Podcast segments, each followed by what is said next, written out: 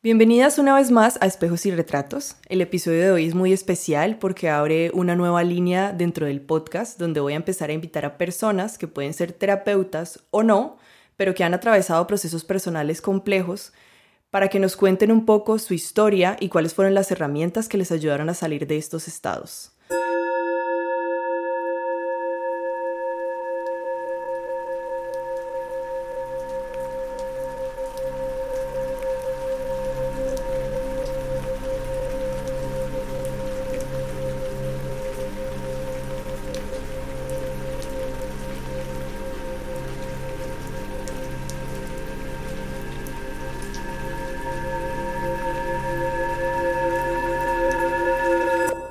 Día de hoy tengo una invitada muy especial, Paula, una amiga a quien conocí recientemente, pero con quien siento una fuerte conexión.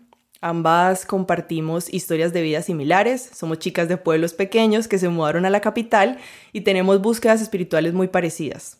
En los últimos meses hay algo que nos ha unido mucho más de alguna forma y es que ambas sufrimos o vivimos episodios de burnout en nuestros trabajos. A raíz de este, de haber vivido este episodio de burnout, decidí renunciar a mi trabajo y dar un giro completo en mi vida. Y Paula, que es la invitada de hoy, pasó por esto mismo y también tomó la misma decisión, pero ya lleva un buen tiempo de haber renunciado, ha vivido todo un proceso y por eso me parece súper valioso poder estar hoy aquí con ella y que ambas podamos compartir nuestra experiencia, nuestras reflexiones y nuestros aprendizajes de todo esto. Para quienes no estén familiarizados con este término, el burnout o síndrome de trabajador quemado, algo así creo que se le llama en español, es un estado de agotamiento físico, emocional y mental causado por una exposición prolongada a niveles elevados de estrés laboral. Se caracteriza por sentimientos de extremo cansancio, despersonalización y una disminución del rendimiento laboral. Hoy quiero que con Paula podamos compartir cómo fue su proceso, y cuáles han sido sus aprendizajes. Así que sin más preámbulos, le doy la bienvenida a Paula. Hola, gracias por tenerme aquí. Qué linda presentación. Sí, gracias por invitarme. Me siento muy honrada de estar en este espacio y de acompañarte también en este proceso. Ay, Pau, muchas gracias por aceptar la invitación. Para mí es muy importante poner este tema sobre la mesa que creo que cada vez está siendo más común y tal vez no hay tanta información de, esto, de cómo es, cómo se vive y de cuáles son sus síntomas y creo que por eso es importante traerlo aquí. De acuerdo, de acuerdo. Bueno, Pau, entonces para comenzar me gustaría que empezaras como contándonos un poco tú qué haces y que nos cuentes cómo era tu trabajo y cuál era tu relación con él. Listo, de una. Bueno, entonces, por el tema que, que vamos a estar hablando, me presento desde mi profesión. Entonces yo soy socióloga de formación, tengo, hice un doble programa de maestrías, una en estudios del desarrollo y otra en estudios de género. Y durante la mayor parte de mi vida laboral me he enfocado en trabajar en investigación en universidades. Estuve haciendo, sí, más o menos cuatro años como de una carrera medio académica en una universidad. Y, y bueno, eso es lo que, lo que he estado haciendo. Y mm, me preguntabas cuál era mi relación con el trabajo. Yo creo que yo desde que empecé a trabajar, sí, como recién ya me gradué de la universidad y empecé como a hacer carrera, algo que caracterizó un poco mi relación con el trabajo fue que yo me sentía un poco insegura. Me pareció como muy bonita esa presentación que tú hiciste de ambas somos dos chicas de pueblo que llegaron a la ciudad. Entonces para mí cuando empecé a trabajar fue un poco como para yo poder estar en esta ciudad necesito rápidamente como tener un capital de experiencia, también un capital económico para poder sobrevivir y para poder estar acá y no tener pues que como que devolverme a mi pueblo natal, ¿no? Entonces yo tenía como mucho esa presión. Sí, que es como la peor pesadilla. Sí, sí, yo sé que no para todo el mundo y que esa, esa relación se va transformando con el tiempo y hay nostalgia y hay de todo, pero, pero sí, en mi caso particular era como yo no puedo volver allá, además yo siendo socióloga como qué me voy a poner a hacer allá, entonces, para mí desde el principio el trabajo representó mucho, como mucha presión, porque era como si yo no logro avanzar y avanzar rápido y como, sí, ser autosuficiente, me toca devolverme y qué voy a hacer y todos estos años invertidos en esta ciudad, pues los voy a perder. Entonces, desde el principio me generó mucha presión el trabajo, pero al mismo tiempo yo no sé, también por cosas mías, eh, como de mis procesos y mi personalidad y, las cosas que he vivido, también lo vivía con muchísima inseguridad. Entonces todo lo que yo hacía sentía como no, no está bien, o si el síndrome así de la impostora, como empezar a trabajar y sentir todo lo hago mal y todo lo estoy haciendo mal y no quiero pedir ayuda porque entonces todo el mundo se va a dar cuenta que estoy siendo una impostora. Entonces, desde el principio yo siento que para mí fue una relación compleja con el trabajo. Sin embargo, como que me empezó a ir muy bien y cuando me empezó a ir muy bien, entonces mi relación con el trabajo cambia, no necesariamente mejora, sino que empiezo como a entrar en una, pues en la carrera laboral, ¿no? Entonces es ir subiendo como unos escalones, es ir recibiendo reconocimiento y pues eso fue una locura para mí, como eh, más o menos yo duré en el, en el trabajo que tenía, duré un año trabajando como asistente de investigación y al año ya me dieron un rol de liderazgo muy grande, que era como una coordinación de unos proyectos de investigación, entonces tenía muchos retos por todos lados, como de ser muy rigurosa, muy rigurosa como con el estudio.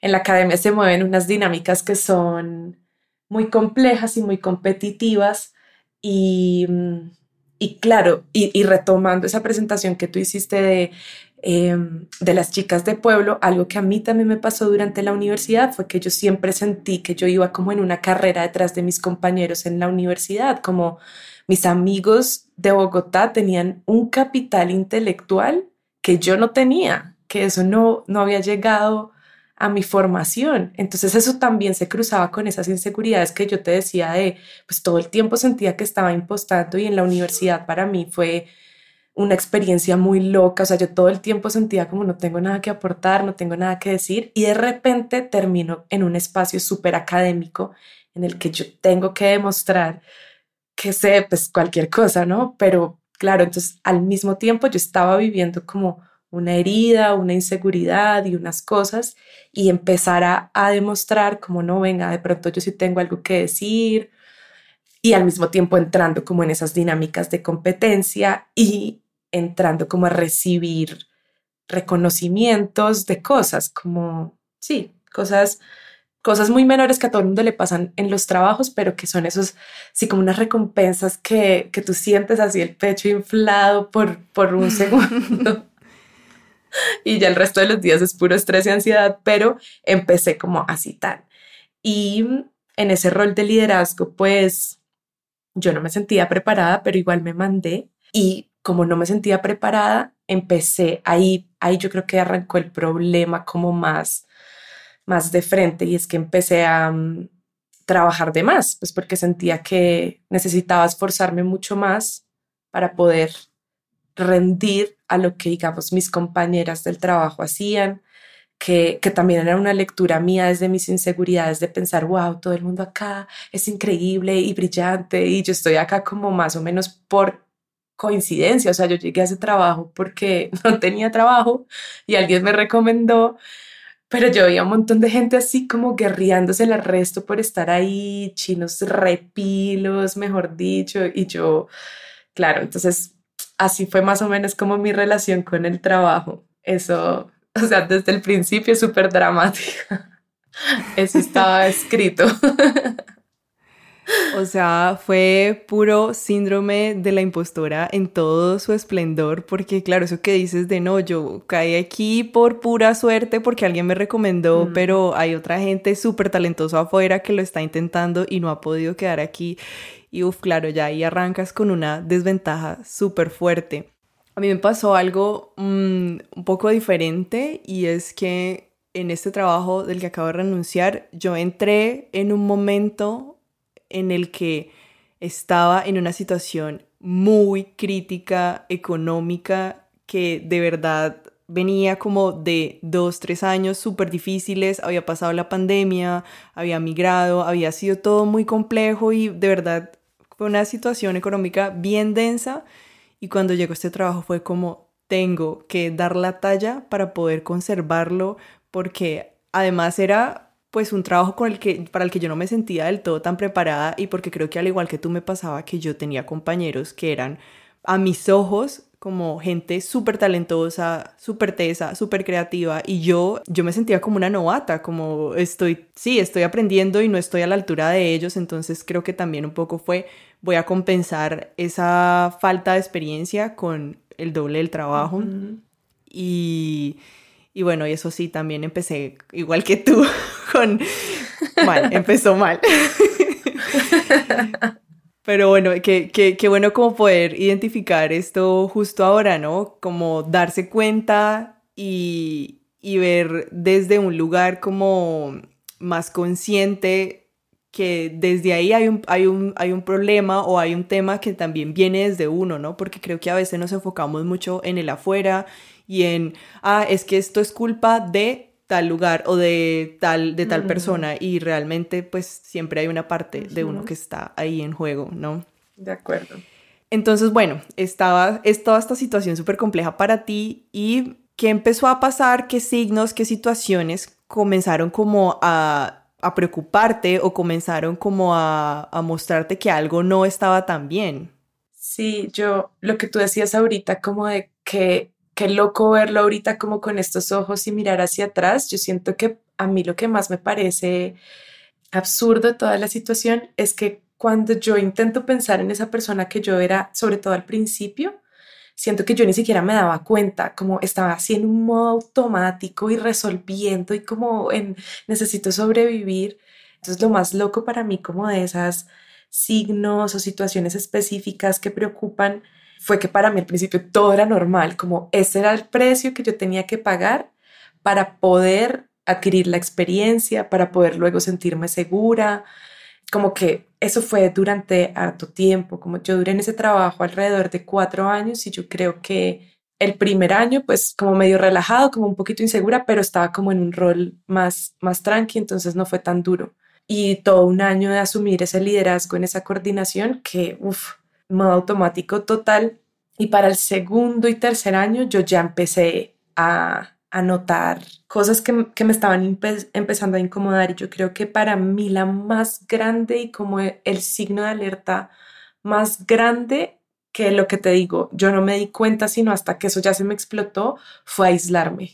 Yo, mm, esto además coincide con la pandemia, con el teletrabajo, entonces, como que de repente se vuelve normal que tú estás todo el tiempo sola en la casa y, que no sales y al mismo tiempo entonces estás arrancando como con estos trabajos y se vuelve la dinámica. Entonces yo creo que para mí esa fue una gran señal de alerta que normalicé en parte pues por la pandemia y porque todos y todas estábamos viviendo esta situación y como yo vivo con mi pareja, para mí pues era mucho más fácil aislarme, porque pues no es como, ahí estoy completamente sola y no hablo con nadie, sino pues nada, yo igual tenía como con quien al menos comer.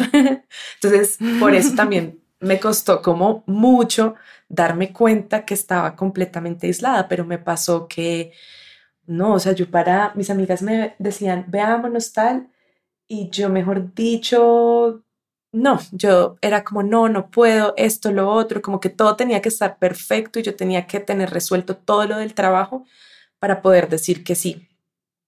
Y eh, como si no fuera suficiente, como si no fuera suficiente toda, toda esta situación, algo que también es particular en mi caso es que yo, como estaba en este contexto muy académico, algo que yo hice fue empezar mi maestría. Entonces, claro, para mí era como pues es que cómo hago si tengo un trabajo en el que trabajo muchísimo y además estoy estudiando. O sea, se me juntó todo. Entonces, yo veía a mis amigas una vez al mes y eso.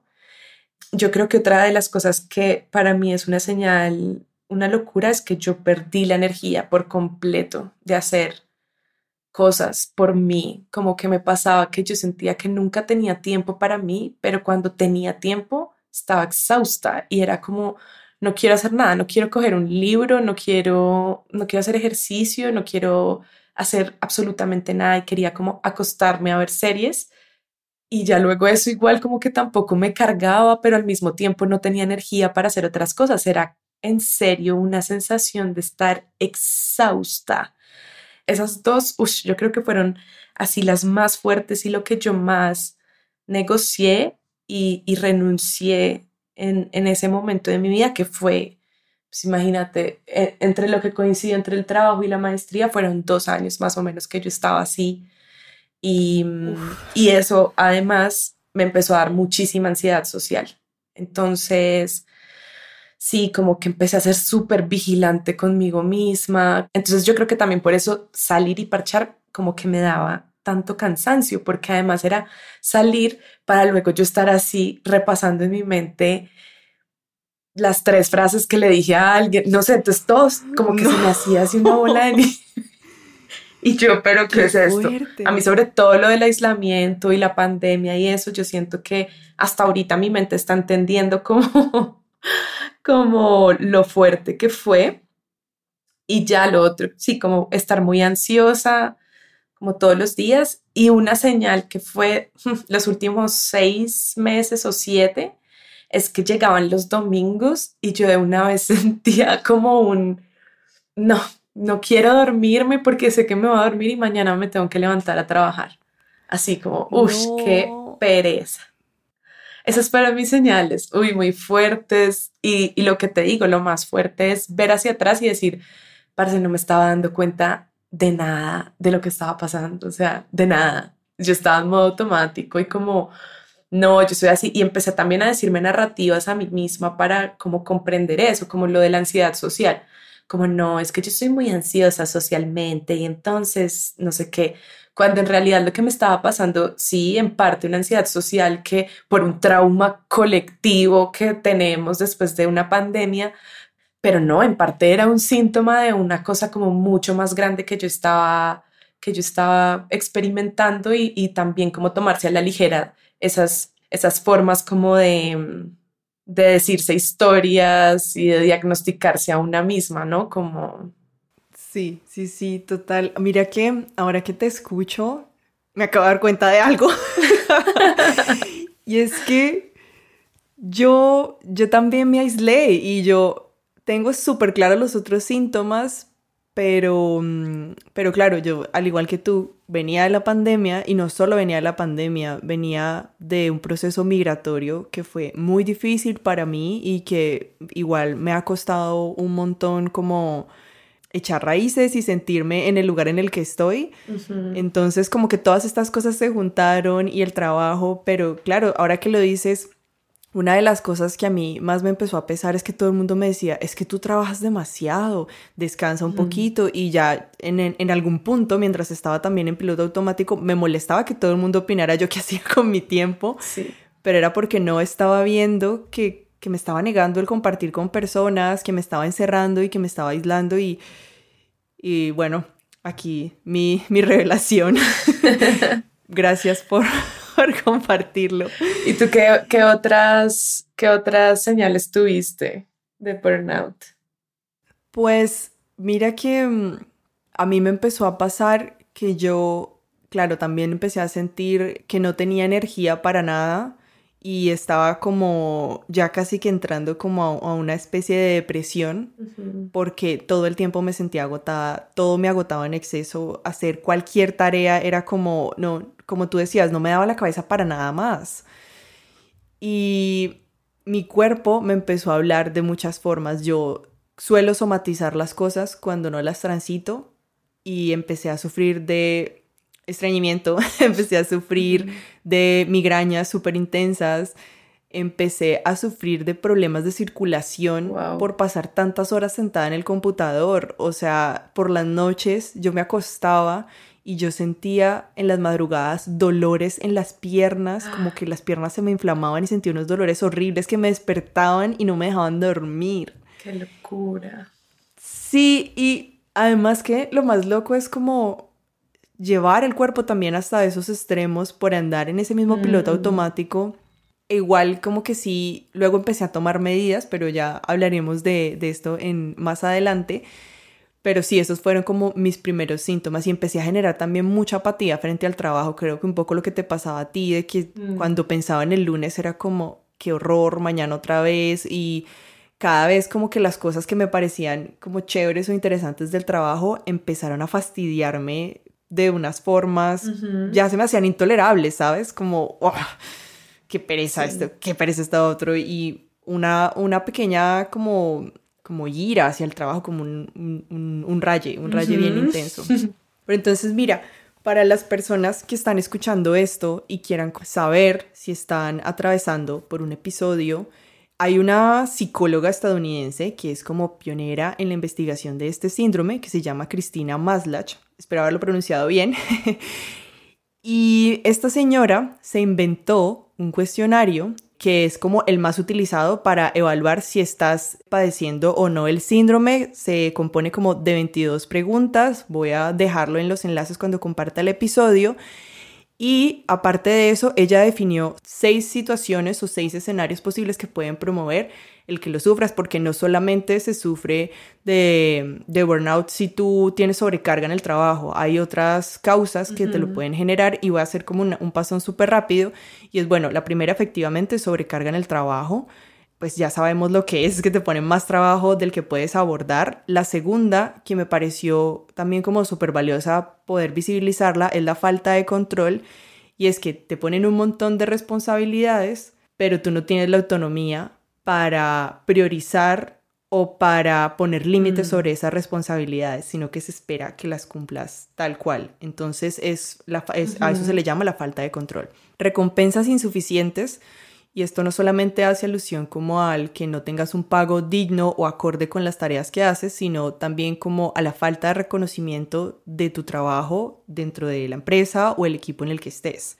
Hay otra situación que es el quiebre en la comunidad y es que puedas tener que tengas una mala relación con tu entorno, con tus compañeros, con tus jefes, clientes y lo que hace esto es como que el ambiente se torne como hostil, competitivo y la gente se termina desgastando. Por, tam- también yo imagino que es por tratar de estar como a esa altura y también quita mucha energía como estar en un ambiente que está todo el tiempo como en conflicto, ¿no?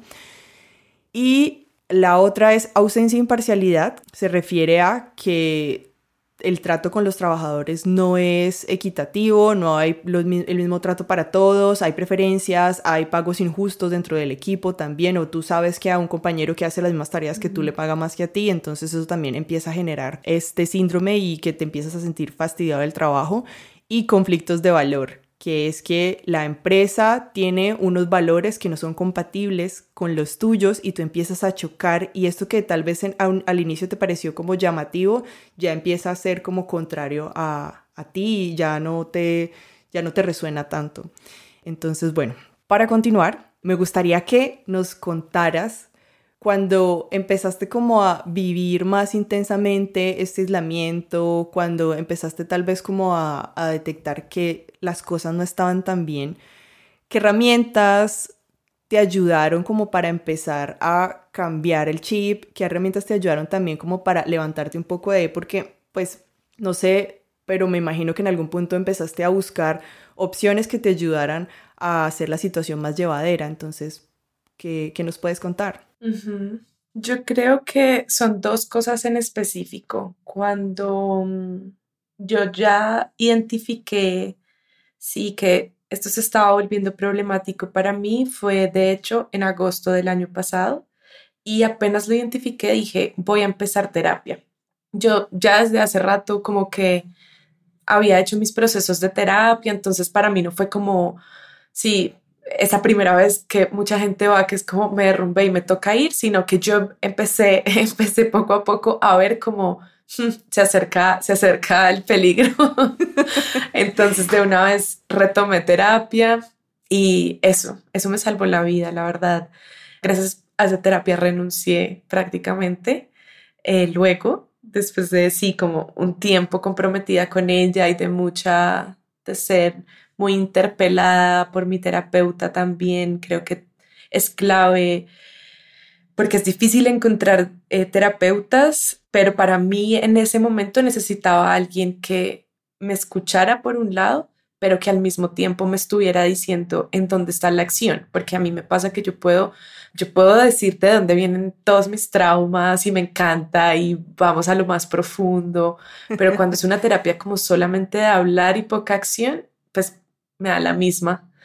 Y siento que esa terapeuta en específico me mandó a la acción, como, y, y, y no como de tienes que renunciar ya, pero como cada sesión cuál es el compromiso con el que te vas a ir con respecto a esta situación. Y eso para mí fue muy importante por lo que tú decías ahorita de no es solamente que una es una víctima en las situaciones, sino que una también viene con sus maletas, viene con sus vainas, con sus dinámicas y ahí es donde se teje la relación problemática, como que yo siento que algo que es importante de, de hablar y en esto de las terapias y en esto de cuando somos críticas con el mundo que hay que serlo y que hay que tener un ojo muy fino para poder identificar, sí, como dinámicas que están mal, tóxicas, hasta de dominación.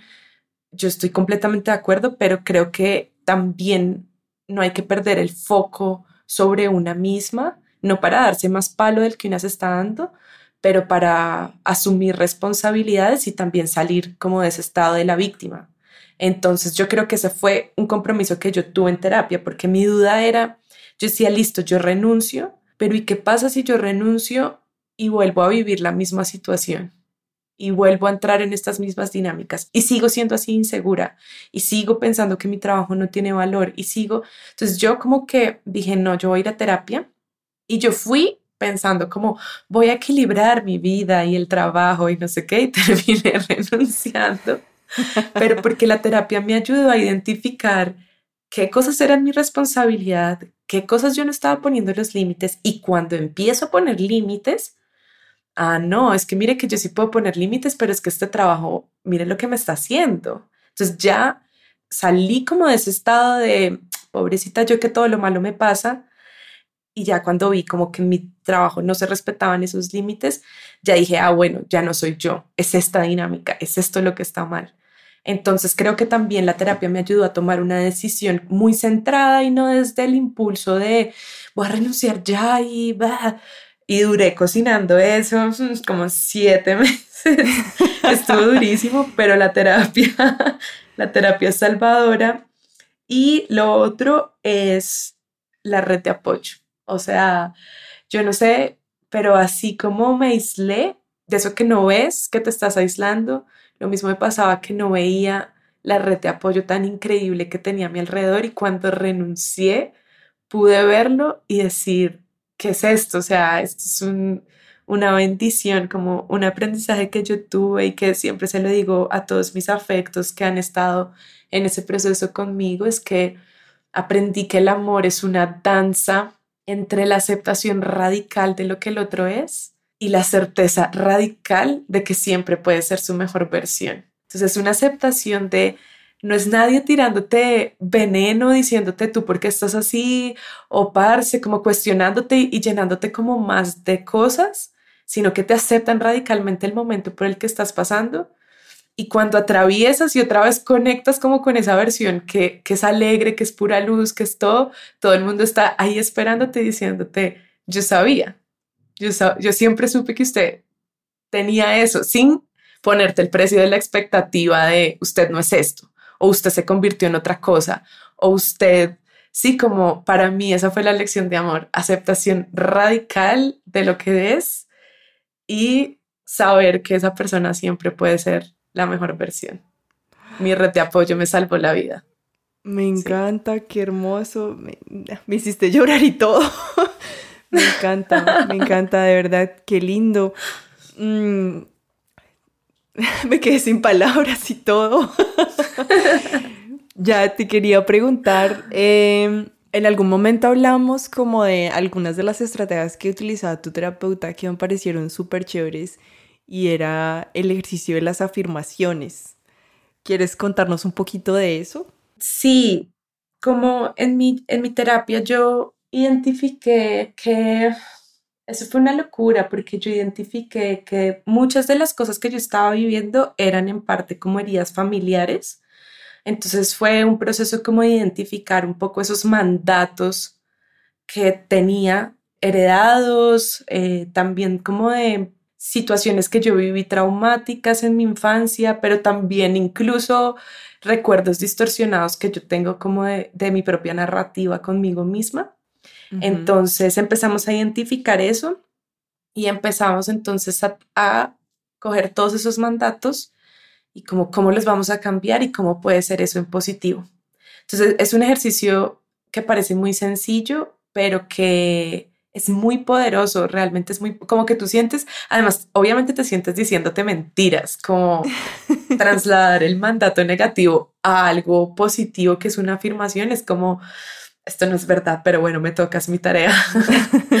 y cómo en serio materializar eso y, y tener como ese proceso cognitivo de decirte cosas diferentes, en serio crea como nuevos caminos neuronales en los que tu mente ya no se va a ir a ese mandato todo el tiempo, sino cuando llega ese mandato, de una vez conectas como con primero la alerta de, ojo que estás pensando esto, e inmediatamente como cuál fue esa otra cosa que decretaste que querías que fuera tu realidad. Entonces, para mí, sí, la terapia fue una cosa muy loca para mí también.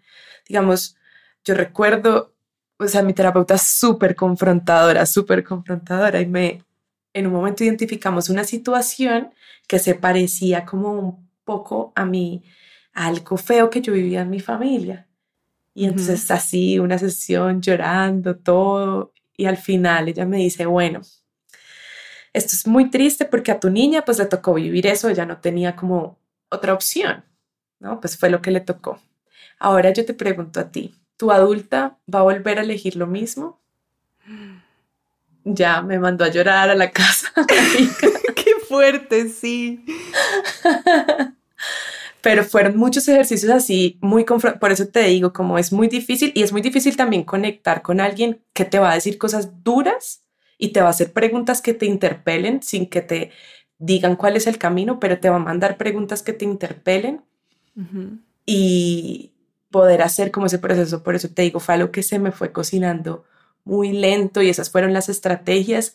Y al final, digamos, cuando yo tuve un viaje y me volví a ver con mi familia y a todos les conté cómo voy a renunciar, un poco yo sentía la presión como por demostrarle a mi familia, eh, sí, que, que, que era una persona exitosa, yo qué sé.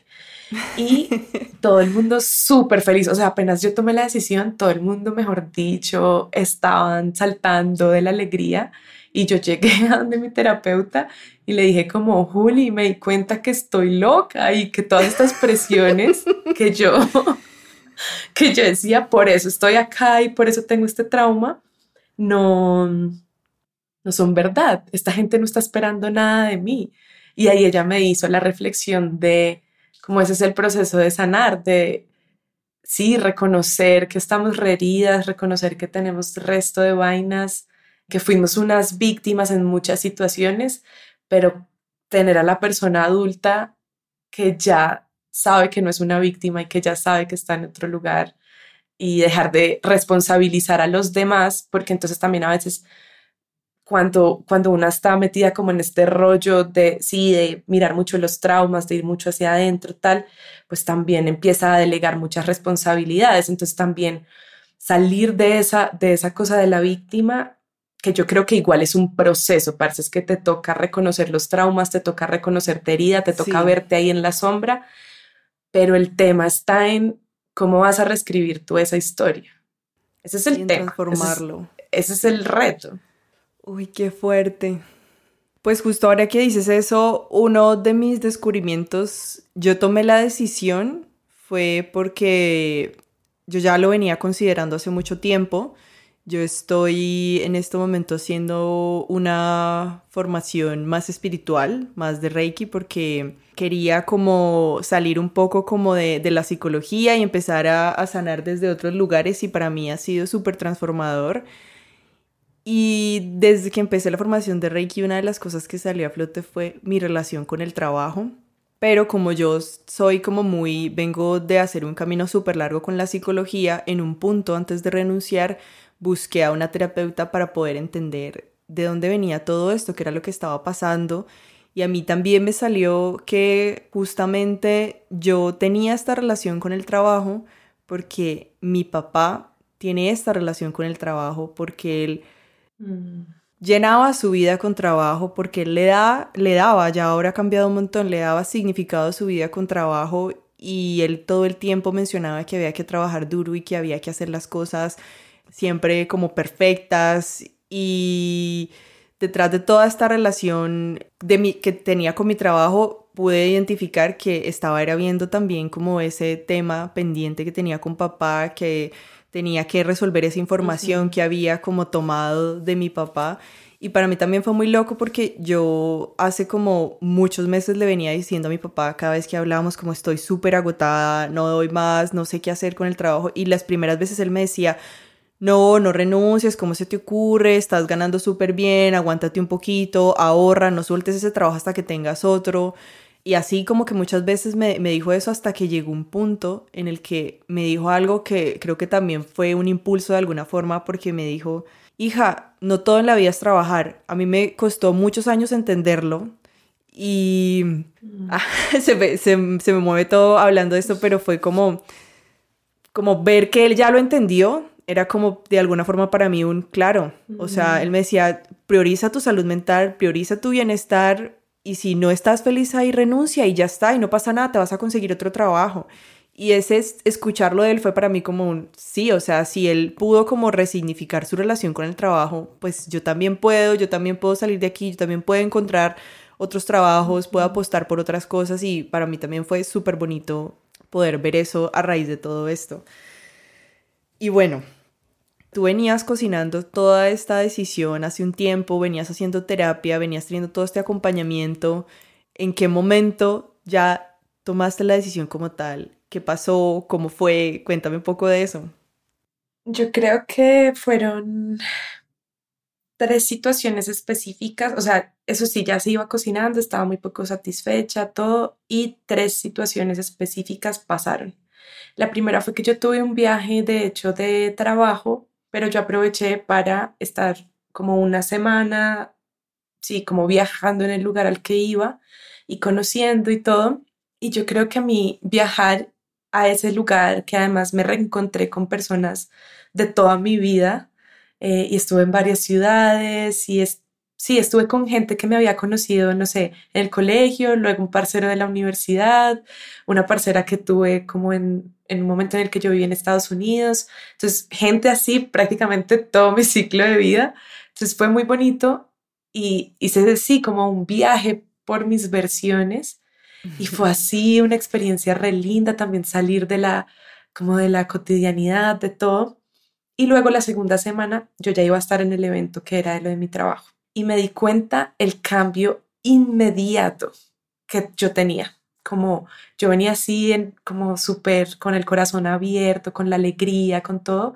Y apenas arranqué a trabajar, ya todo eso se me olvidó, puro estrés, pura ansiedad, puro, como que pude ver, me pude ver desde afuera como ese contraste que yo tenía cuando arrancaba a trabajar y yo, yo no quiero esto, y, volví, volví a Colombia así como, Dios mío, ¿qué voy a hacer? ¿Qué vale? Yo pagando maestría, porque esto no es solamente, no es solamente este proceso que estamos hablando que es como personal y todo, sino que pues hay unas condiciones materiales, parce, que uno tampoco puede negar y que, y que incluso, y, y yo creo que no hemos hecho como la salvedad de esto, pero como en ese proceso de renunciar también comprender que hay un montón de privilegios que atraviesan como nuestra historia en particular, creo que igual es clave como reconocerlo, que esto no, si no es posible para todo el mundo, incluso tener estos espacios de ir a terapia y preguntarse por vainas como... Súper importante. Entonces, bueno, sí, como reconociendo todos esos privilegios, igual yo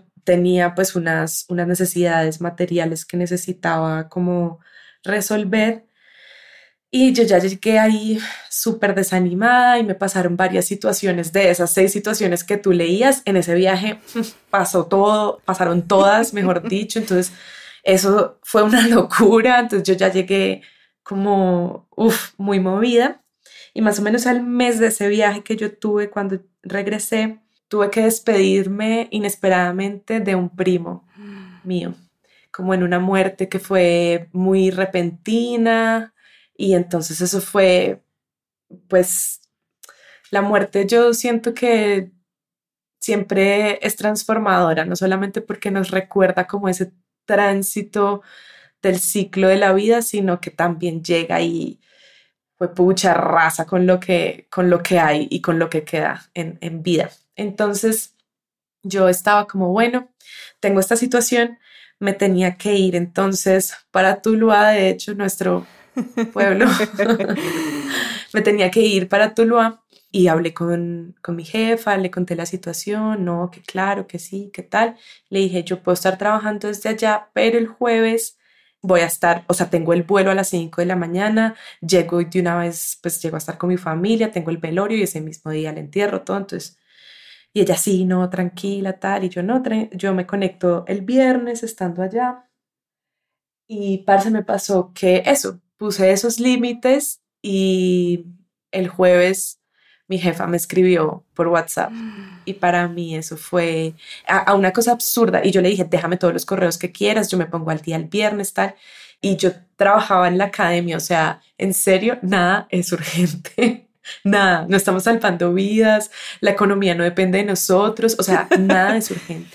Qué fuerte. Y me, me escribió por WhatsApp y yo ahí sentí una furia y luego, igual estando en, en ese proceso de mm, la muerte de mi primo, dos cosas, como que la muerte siempre llega y una cae en cuenta de la vida no es nada y la vida se acaba en un instante.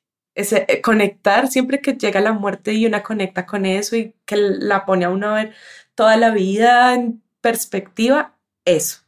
Pero lo otro que a mí me pasó fue que estaba con mi tío, el papá de mi primo, y obviamente muy triste todo, pero después de un rato ya estábamos en familia y mi tío empezó a hacer chistes, como de cualquier cosa de que estaba pasando en, en, la situación y entonces empezamos a reír y volvimos a conectar con el humor y luego entonces volvíamos a llorar y entonces luego nos volvíamos a reír.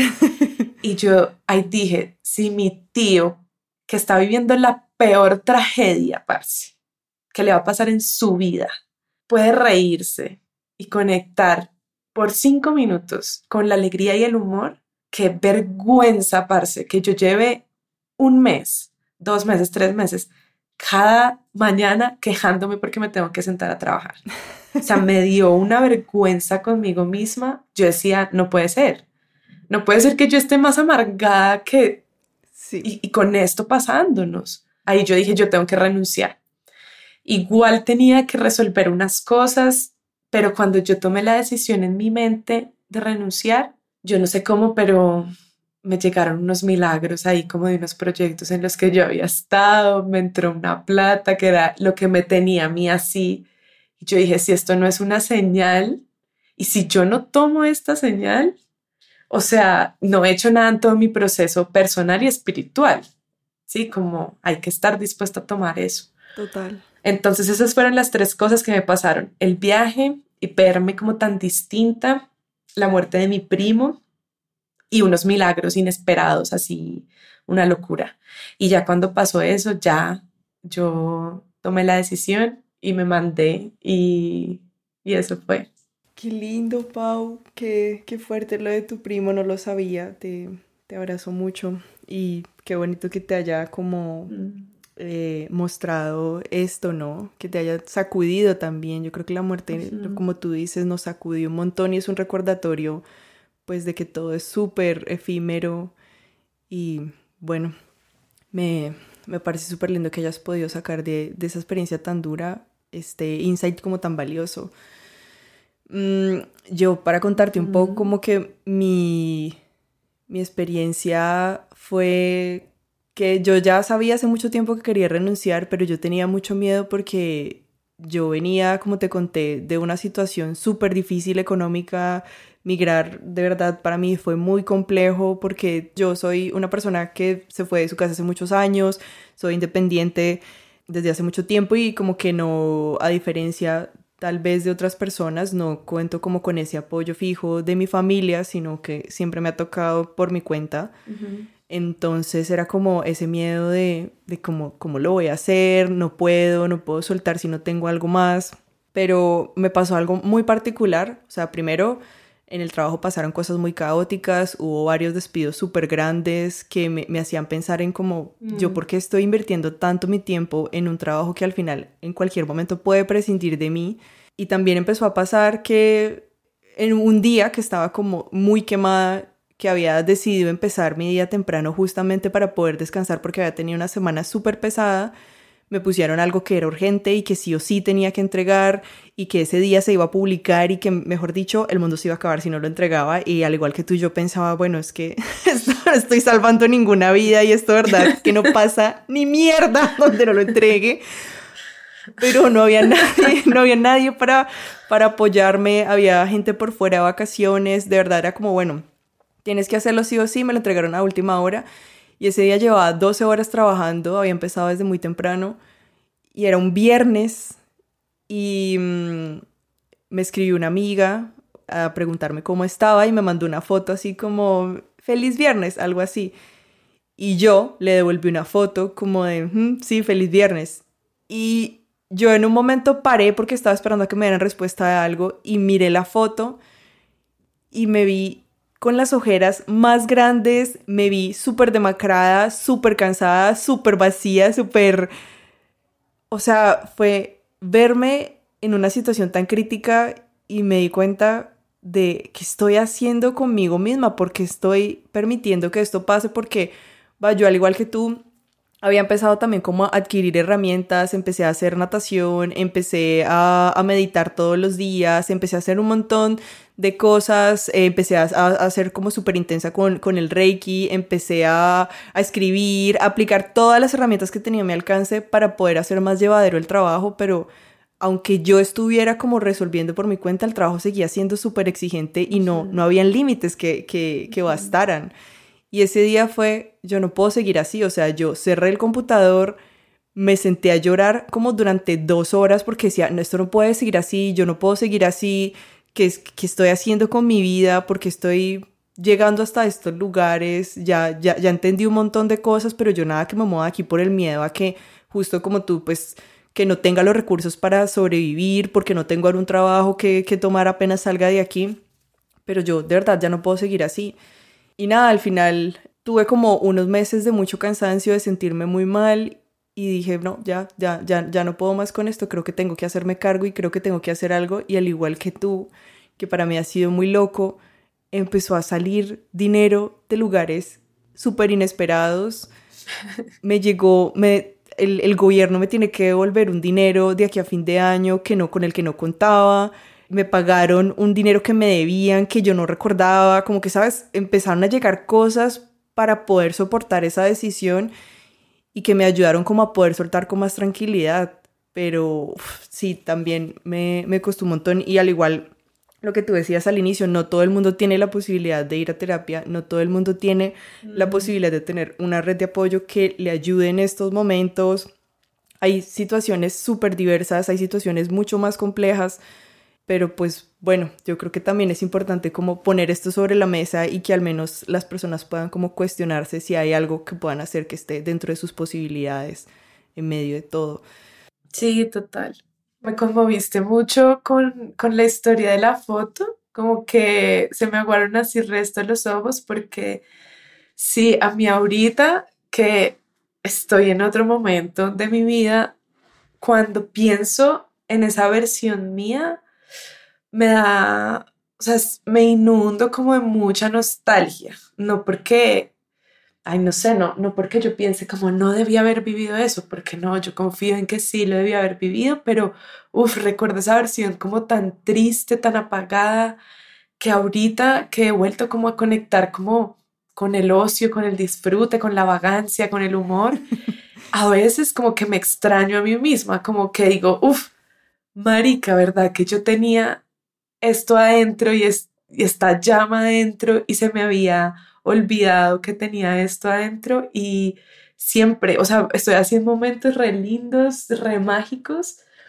y me entran así unas ganas de llorar cuando pienso en mí porque es muy denso vivir con, con el fueguito interno apagado. Es, es una tristeza muy profunda.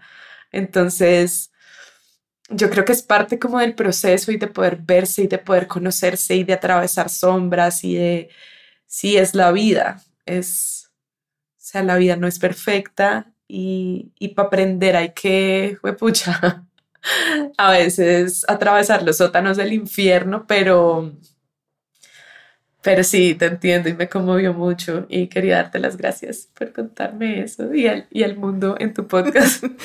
gracias, Pau. Oye, y me gustaría que me contaras como qué cosas han cambiado, qué cosas has sentido diferente desde que renunciaste. Ya nos contaste un poco que te, has reconectado contigo, has como vuelto a encender tu llama interna, pero ¿qué más nos podrías contar ahí? No, pues a mí yo creo que mm, ha sido, ha sido un proceso difícil porque un aprendizaje grande que una tiene en esos momentos, sobre todo porque siempre te dicen, no, tú renuncia cuando tengas otro trabajo, cuando, cuando ya esté todo fijo. Pero mandarse sin saber qué va a pasar y como ya no puedo más, literal, ya perdí hasta la dignidad, entonces ya, ya perdí el miedo, ya perdí todo, entonces hágale. Yo creo que hay una lección de, y en los casos en los que se puede, saberse sostenida, no solamente materialmente, sino emocionalmente por las personas, como una lección también de humildad, porque yo siento que una también entra en esta carrera como de, sí, y soy exitosa y soy no sé qué, y cada vez estoy mejor y cada vez voy para arriba y cada vez... Y, y renunciar y tener humildad y decir, marica, me va a salir un momentico de esta carrera, voy a tener que dejarte, no sé, parchar, de Sí, ya las conversaciones con la gente no van a ser lo mismo, no voy a estar contando que hice esto, que hice lo otro, que porque mi vida va a entrar en un momento de pausa y de, no sé, yo sé que no todo el mundo vive por su carrera, ahora la gente vive por, por viajar y subir sus fotos a Instagram, ¿no? Como que, y, y literal renunciar es renunciar a todo eso, parce, porque es que ¿de dónde? ¿De dónde te vas a coger tú y te vas a meter cero viaje? Entonces eso, como tener esa lección de humildad, para mí ha sido muy bonito, ha sido muy lindo, como volver a conectar con la vida desde otro lugar y no desde ese lugar de, no sé, o gastar mucha plata. Marica, yo siento que estamos tan, o sea, lo tenemos tan metido que es que toda nuestra vida, todos los logros giran en torno a gastar. Es como volver a conectar con otras cosas que no estén alrededor de, sí, de producir Uf, entonces yo creo que para mí fue un tiempo de echar hacia adentro. Por lo mismo, pues porque uno tampoco tiene plata para andar, no sé, tomando pola o parchando y vagueando así mucho. Entonces, no, coger todos los libros, ponerme al día con todos. Creo que nunca había leído tanto. Qué rico. Leer y leer, me estaba leyendo tres libros al tiempo, así devorándome libros. Empecé a escribir como nunca antes había escrito volví a conectar entonces también con el ocio, con el ejercicio, volver a moverme, a sentir mi cuerpo, volví a cocinar, o sea, como que eso, conectar con las cosas que, que no necesariamente están alrededor de lo productivo, que, que me llenan de, de vitalidad y volver a conectar con la gente, como volver a tener energía para conectar con la gente, para darme cuenta que la magia también ocurre como en el encuentro con el otro. Mm. Y, mm, y ya, y me, me, lancé como con más compromiso, porque algo que yo sabía era que iba a ser un momento difícil y, y sé que suena como la situación ideal y suena todo como flores y rosas, pero no lo es, porque cambian las dinámicas, digamos en mi caso, cambian dinámicas de pareja, todo eso es un reto, cambian las dinámicas del hogar y, todo eso es trabajo y, al mismo tiempo estás lidiando con la incertidumbre y con el miedo y prácticamente es perder la capacidad de pensarse para la semana siguiente porque te da pánico. O sea, si empiezas a pensar en la semana siguiente es, fue pucha, ¿qué voy a hacer? ¿Qué voy a hacer? Entonces, es un ejercicio un rigor mental y espiritual muy fuerte. Entonces algo que pasó en este tiempo fue que me, me lancé como a mis búsquedas espirituales, como que yo siempre estuve muy cerca a prácticas esotéricas, a, sí, como a, terapias, como a una, un rigor y una búsqueda personal, pero creo que salí del closet con la espiritualidad. ¿Cómo es como eso? decir, sí, no sé, como que yo me sentía igual como toda como toda problemática con este concepto como de Dios y, de, y, del universo y de sentía ahí como de nuevo todos los traumas impidiéndome como conectar con algunas cosas y me mandé como a esa búsqueda y a esa inquietud espiritual. Entonces también este tiempo sobre todo ha sido el rigor de, de meditar, de orar, de encontrarme los ritualitos, de resolver dudas, de tener más preguntas. Entonces, pues para mí ha sido un tiempo de, o sea, absolutamente transformador, obviamente desde mis privilegios. Ya ahorita, de hecho, empecé de nuevo a trabajar. Ya un mes en un trabajo nuevo.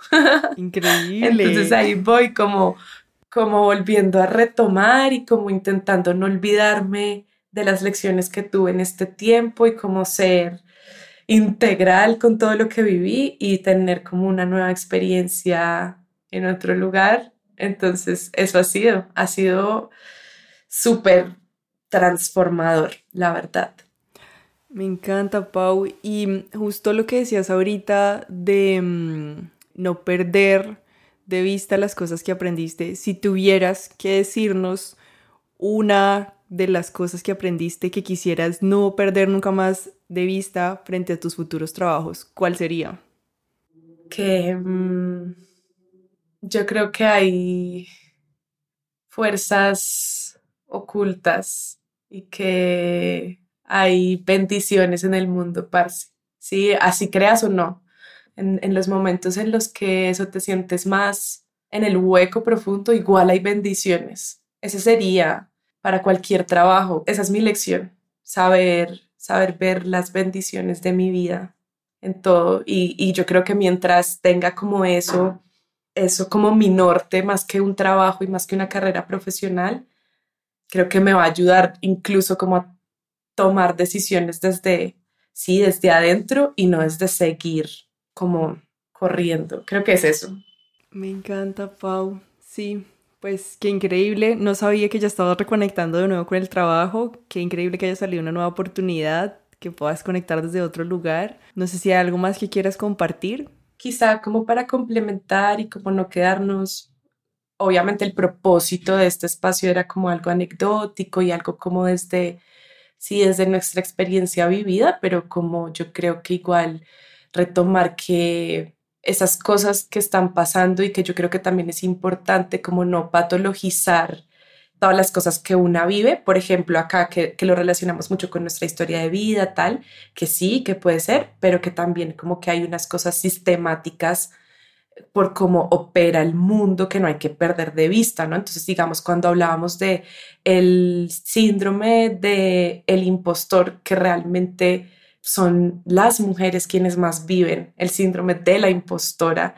Eso nos está hablando un poco de vainas de género y unas inseguridades que nosotras también como, como chicas tenemos, una valía que nos ha tocado ganarnos y que nos toca guerrearnos el resto. Tú estás o estabas como en una industria que también es muy masculina, la academia también es un mundo muy masculino y yo creo que eso es importante no perderlo de vista, como sí, ahorita lo conectamos con nuestra historia de vida, pero como saber que esa historia de vida está también incrustada en unas dinámicas y en unas formas en cómo opera el mundo, yo creo que es importante para mantener como una mirada crítica, no patologizarse cosas a una que no le corresponden, yo creo. Súper importante. Eh, sí, como alrededor, como de la, de, del patriarcado, pero también esa conexión como patriarcado-capitalismo que es que es muy difícil, o sea, la vida es eso, la vida es tener cosas, la vida es ser exitoso. Y si uno, si, si una solamente se queda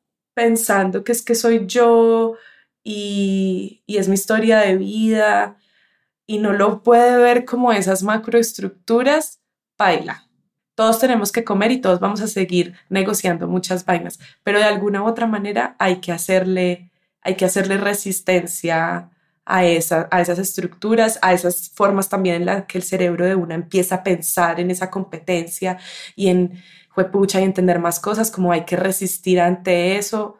Y hay épocas, hay épocas que uno tiene que priorizar como marica, tengo que comer, qué resistencia ni qué nada, de acuerdo, pero como igual mantener, mantener esa danza eh, y no perder de vista como esas cosas a las que se les hace frente. Y hace poquito en, en la magia que te conté del encuentro con los demás, escuché a unas chicas decir, mi resistencia y mi forma, así como de resistir a la vida, es la alegría. Mm. Y eso, como no dejarnos que los trabajos, no dejarnos que el patriarcado opresor nos, nos arrebate la alegría y creo que eso aplica mucho para este caso de, del trabajo y del burnout y, y, que ese sea el norte, parce, como seguir siendo muy críticas, tener el ojo muy fino, seguir trabajando en una misma y no olvidarse que, que la vida no es tan seria, no es tan en serio.